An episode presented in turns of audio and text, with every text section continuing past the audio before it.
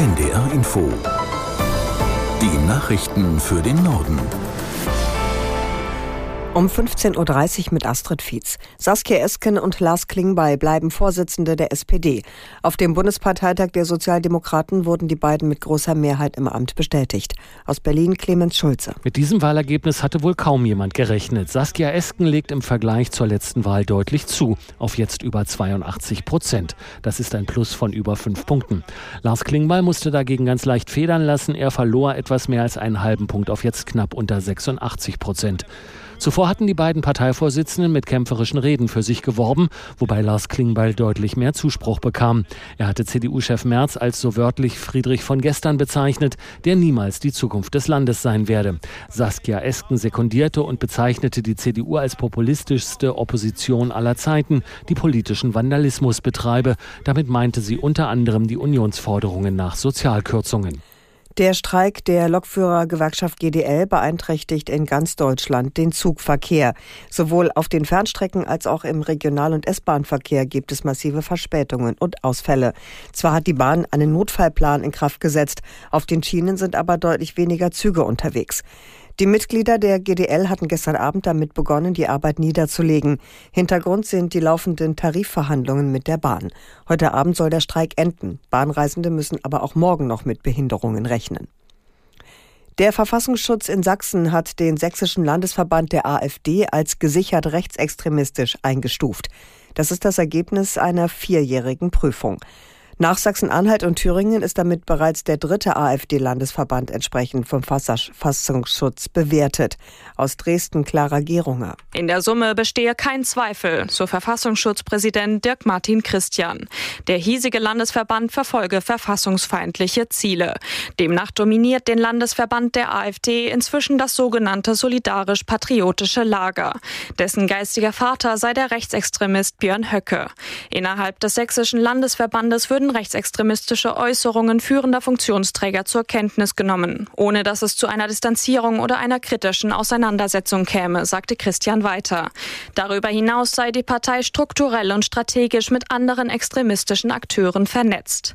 Mit der Einstufung als rechtsextremistische Partei kann der Verfassungsschutz jetzt unter anderem V-Männer einsetzen, Personen observieren und interne Informationen abgreifen. Bundesaußenministerin Baerbock hat Israel aufgefordert, sein militärisches Vorgehen im Gazakrieg anzupassen. Das Leid von Zivilisten müsse gelindert werden, sagte die grünen Politikerin am Rande der Klimakonferenz in Dubai. Dass es mehr humanitäre Hilfe zulässt, gerade auch in den Norden. Dass es militärisch gezielter vorangeht und weniger zivile Opfer in Kauf nimmt. Dem Konflikt sind schon zu viele Zivilisten in Gaza zum Opfer gefallen. Es gehört zur Wahrheit dazu, der Krieg ist nicht gewonnen, wenn man den Frieden dabei verliert. Bundesaußenministerin Baerbock. Was kann man gegen den Lehrerkraft, Lehrkräftemangel in Deutschland tun? Mit dieser Frage beschäftigt sich die Kultusministerkonferenz der Länder schon länger. Eine von ihr eingesetzte wissenschaftliche Kommission liefert jetzt erste Antworten in Form eines Gutachtens. Aus Berlin Kirsten Buchmann. Zu viele Studierende brechen ihr Studium ab, gerade in Mangelfächern, so das Gutachten. Die Bildungsforscher fordern deshalb künftig mehr Anstrengungen, um die Studierenden zu begleiten. Bisher sehen sie zu wenige Angebote, um besonders Studienanfänger sozial und akademisch in die Hochschulen zu integrieren. Damit Studierende Studium und Familie besser vereinbaren können, sollte es dem Gutachten zufolge mehr Teilzeitstudienmöglichkeiten geben. Das Referendariat könnte den Empfehlungen zufolge kürzer werden. Erleichtern wollen die Wissenschaftler zudem den Berufsstart. Sie schlagen deshalb vor, dass Lehrkräfte während ihres ersten halben Jahres an der Schule sechs bis acht Stunden pro Woche weniger unterrichten. Der russische Präsident Putin will bei den nächsten Präsidentschaftswahlen im kommenden Jahr wieder antreten. Das hat er heute im Kreml bekannt gegeben. Aus Berlin Jürgen Buch. Zurzeit läuft Putins vierte Amtszeit. Die nächsten Wahlen sollen vom 15. bis 17. März 2024 stattfinden. Der 71-jährige Putin hat bisher keinen ernstzunehmenden Gegenkandidaten. Sollte er gewählt werden, könnte er sechs weitere Jahre Russlands Geschicke lenken.